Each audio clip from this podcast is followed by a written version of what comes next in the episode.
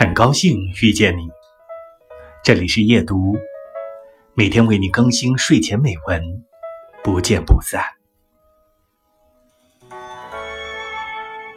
你肯定遇见过一种人，当你悉心打扮的那天，他走过来，不怀好意的笑着问你：“穿成这样是去喝喜酒吗？”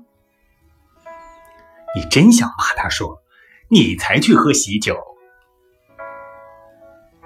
一个人难道不可以偶尔怀抱着赴宴的心情愉悦自己吗？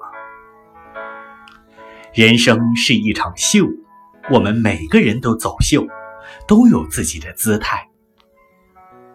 当你不在乎别人的想法和目光，你才能够走出自己的姿态。